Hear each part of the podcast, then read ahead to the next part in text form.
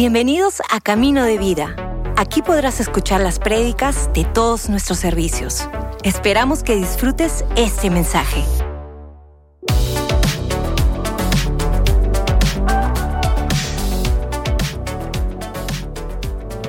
Qué bueno que en esta mañana podemos, a través de las alabanzas, tener esta declaración. En un mundo cambiante, en un mundo que va y viene, poder declarar que el amor de Dios no cambiará. A pesar de circunstancias adversas, a pesar de tiempos difíciles, podemos estar totalmente seguros que su amor permanecerá en nuestra vida a favor de nosotros y a través de nosotros, por supuesto, también al mundo que nos rodea.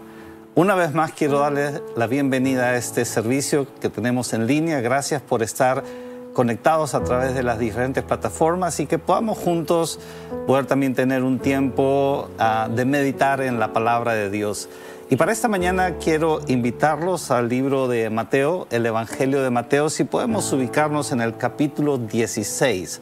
Tenga usted su Biblia virtual o su Biblia física, ubíquese en el Evangelio de Mateo capítulo 16 y leamos juntos del verso 13 al 19.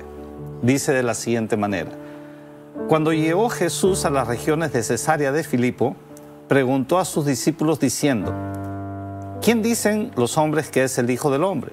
Ellos dijeron, unos Juan el Bautista, otros Elías y otros Jeremías o uno de los profetas. Les dijo, pero vosotros, ¿quién decís que soy? Respondió Simón Pedro y dijo, tú eres el Cristo, el Hijo del Dios viviente. Entonces Jesús respondió y le dijo, Bienaventurado eres, Simón, hijo de Jonás, porque no te lo reveló carne ni sangre, sino mi Padre que está en los cielos. Mas yo también te digo que tú eres Pedro, y sobre esta roca edificaré mi iglesia, y las puertas del Hades no prevalecerán contra ella. A ti te daré las llaves del reino de los cielos. Todo lo que ates en la tierra habrá sido atado en el cielo y lo que desates en la tierra habrá sido desatado en el cielo. Ahora, este es un pasaje muy conocido de las escrituras y, hay mucho en lo cual podemos reflexionar en esta mañana, pero quiero enfocarme especialmente en la última parte que hemos leído acerca de las llaves, acerca de las puertas que no van a prevalecer y de aquellas puertas que se pueden abrir a nuestro favor. Y, realmente lo que Jesús estaba haciendo con Pedro al decirle a ti te entrego las llaves del reino, Jesús estaba usando una metáfora. sabemos que en el mundo real en el cual nosotros vivimos, en este mundo material, son las llaves precisamente lo que abren y cierran las puertas. Y lo interesante es que lo que Jesús dijo a Pedro, es para su iglesia. Nosotros somos su iglesia y Jesús nos ha entregado a nosotros las llaves del reino de los cielos para que podamos nosotros ingresar a este mundo que Jesús vino a compartir con nosotros.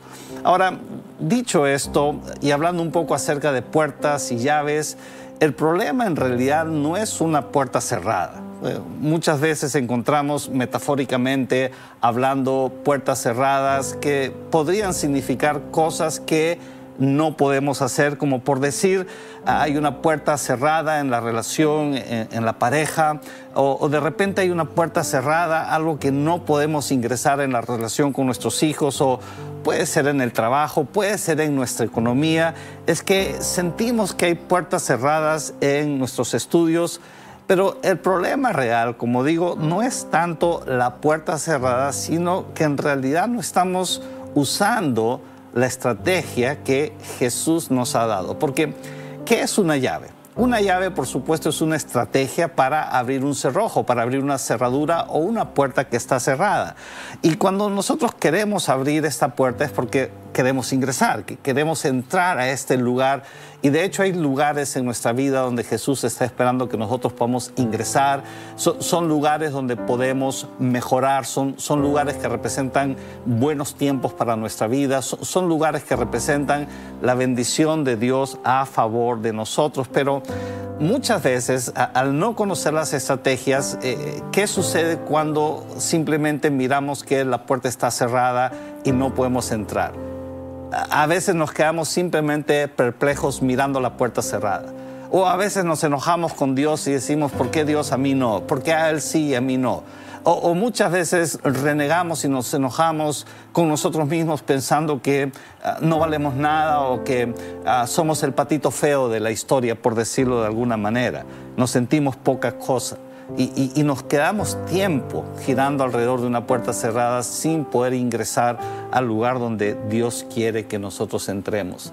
¿Y, por qué sucede esto? Es que eh, muchas veces eh, las heridas en nuestra vida, ah, muchas veces las malas experiencias en nuestra vida hacen que nosotros simplemente nos quedemos atemorizados frente a una puerta cerrada. Pero recuerda, la puerta del Hades no va a prevalecer, las puertas del infierno no van a poder contra nosotros, sino que Dios nos ha dado llaves para abrir las puertas de los cielos. Y en esta mañana quiero estar hablando acerca de cuatro llaves, cuatro estrategias en cuatro áreas ah, diferentes que podemos usar en nuestra vida, que van a traer bendición, pueden traer prosperidad, pueden traer reconciliación, pueden traer diferentes tiempos para nuestra vida. Recuerda, una llave es una estrategia para abrir una puerta cerrada no intente patear la puerta, no intente forzar la puerta, no intente frustrarse frente a la puerta, no intente enojarse,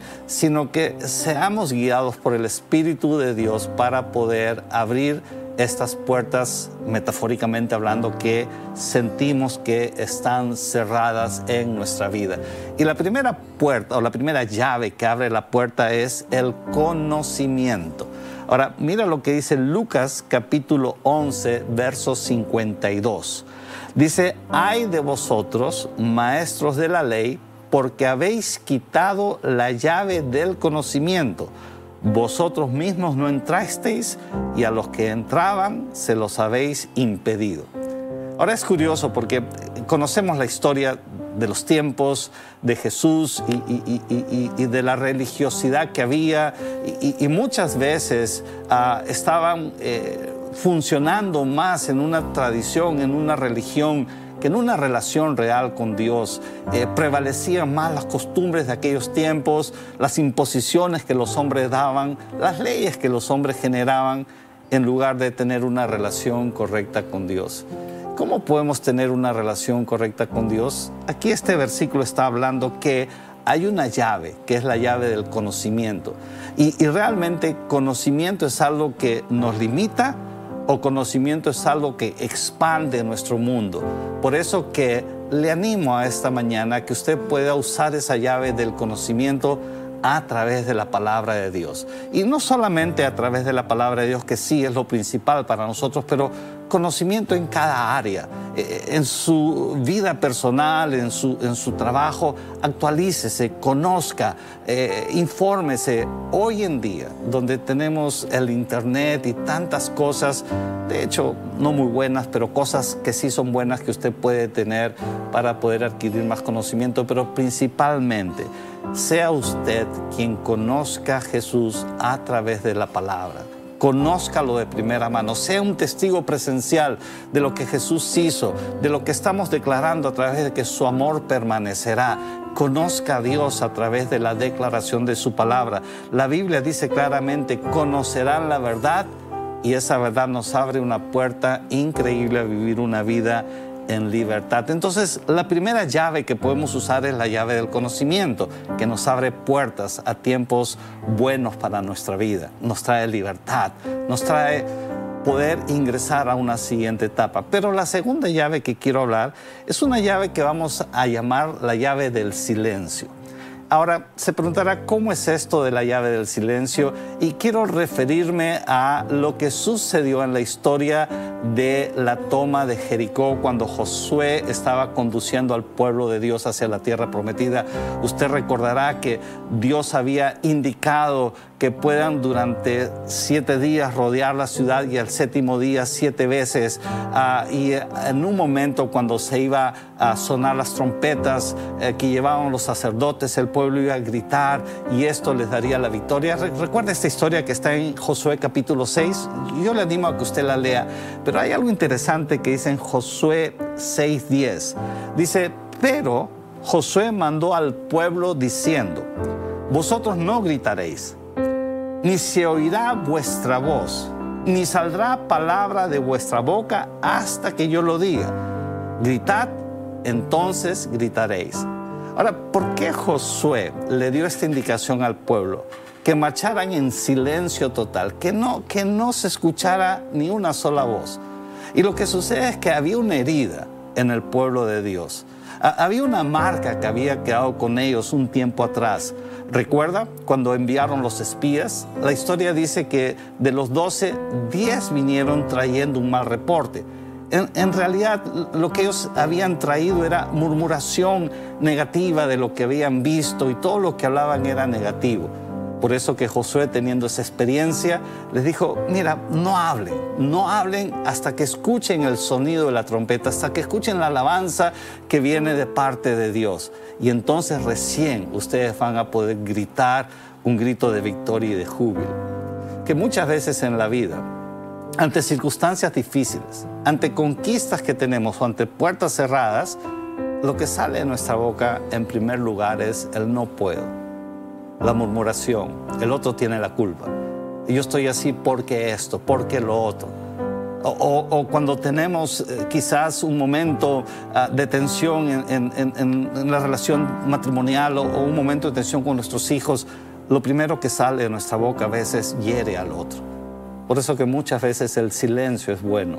Es bueno estar en silencio, es bueno poder meditar primeramente antes de saber qué uno va a decir para que no suceda lo que muchas veces nos ha pasado, que nos hemos arrepentido de palabras que no deberíamos de haber dicho.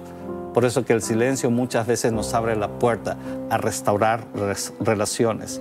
Ahora, una tercera llave que quiero mencionar en esta mañana es la llave de la generosidad. Dice Proverbios 18, 16, el dar regalos le abre camino a un hombre y le conduce a la presencia de los grandes.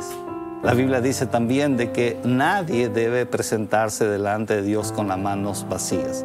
Es que a Dios le honramos también a través de reconocer que todo lo que nosotros tenemos procede de Él. Nuestras habilidades, nuestros talentos, nuestra sabiduría e inteligencia, todo lo que hace posible que tengamos una economía, sea una economía fuerte o sea una economía que quizás por ahora está en construcción o en recuperación. Cuando uno es generoso, la Biblia dice que uno va a estar delante de los grandes. En otras palabras, delante de nuevas oportunidades de poder seguir haciendo negocios, de poder restaurar nuestra economía. Cuando uno es generoso, mayormente uno ah, en, la iglesia, cuando, cuando se relaciona con, autoridades ah, o en diferentes ámbitos también, uno siempre pide, pide, pide, pide, pero qué diferente es que nosotros podamos ofrecer, y esto es lo que me encanta de Camino de Vida como iglesia, que nos relacionamos con diferentes eh, ámbitos de nuestra sociedad o inclusive del Estado a través del poder dar y, en este tiempo especialmente que se vienen las Navidades vamos a poder ser generosos y puertas se van a abrir también para poder compartir el Evangelio. Entonces tenemos la llave del conocimiento, tenemos la llave del silencio que hay que saber ah, usarla también, tenemos la llave de la generosidad y la última llave que quiero hablar entre otros por supuesto es la que considero una de las más importantes también, y esta es la llave del perdón. En 2 Corintios 5, del 17 al 19 dice, de modo que si alguno está en Cristo, nueva criatura es. Las cosas viejas pasaron, he aquí todas son hechas nuevas.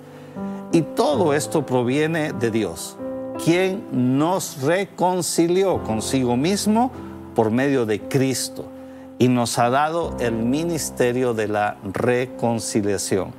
Que Dios estaba en Cristo reconciliando al mundo consigo mismo, no tomándoles en cuenta sus transgresiones y encomendándonos a nosotros la palabra de reconciliación. Ahora, e, e, esta es una palabra muy fuerte, e, es una palabra muy profunda también, que primeramente nos llega a nosotros, porque la Biblia dice que Dios no tomó en cuenta nuestras transgresiones. Dios no tomó en cuenta nuestros pecados, sino muy por el contrario. A pesar de nuestras transgresiones, a pesar de nuestro alejamiento, Él nos ha reconciliado a través de Cristo. Por eso podemos decir que somos nuevas criaturas. Ahora, si Dios no tomó en cuenta nuestras transgresiones, la pregunta es, ¿qué derecho nosotros tenemos de tomar en cuenta las transgresiones de otras personas? O de retenerlas en nuestra mano, o de sentirnos heridos y seguir manteniendo una posición contraria. ¿Por qué no en esta mañana, ya que usted ha sido perdonado? Y aun si todavía usted no ha recibido ese perdón de parte de Dios, no lo ha aceptado, podemos hacerlo juntos en esta mañana. Podemos orar y decirle, Señor, yo quiero ser esta nueva criatura. Yo, yo, quiero ser beneficiario de este perdón. Y juntos podamos también como dice Isaías 60:11, tus puertas estarán abiertas continuamente, no se cerrarán ni de día ni de noche para que sean traídas a ti las riquezas de las naciones y te sean conducidos sus reyes. En otras palabras, que podamos tener influencia a través de una vida nueva en Cristo hacia nosotros y la gente que nos rodea también le parece en esta mañana si usted nunca ha hecho una oración pidiéndole a Dios perdón o aceptando el sacrificio de Jesús, poder hacerla conmigo en esta mañana?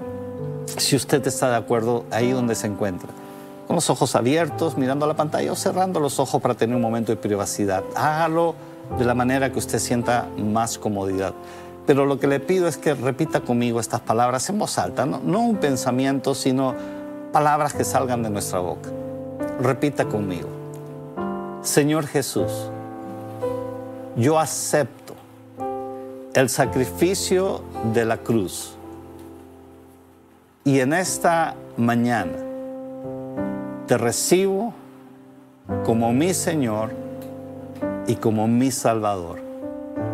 Gracias por la nueva vida y te pido que a través de tu Espíritu Santo me ayudes cada día de mi vida. Amén. Mire, si usted hizo esta oración, bienaventurado es. Gracias por escucharnos. Si hiciste esta oración, conócenos en caminodevida.com y encuentra tu siguiente paso.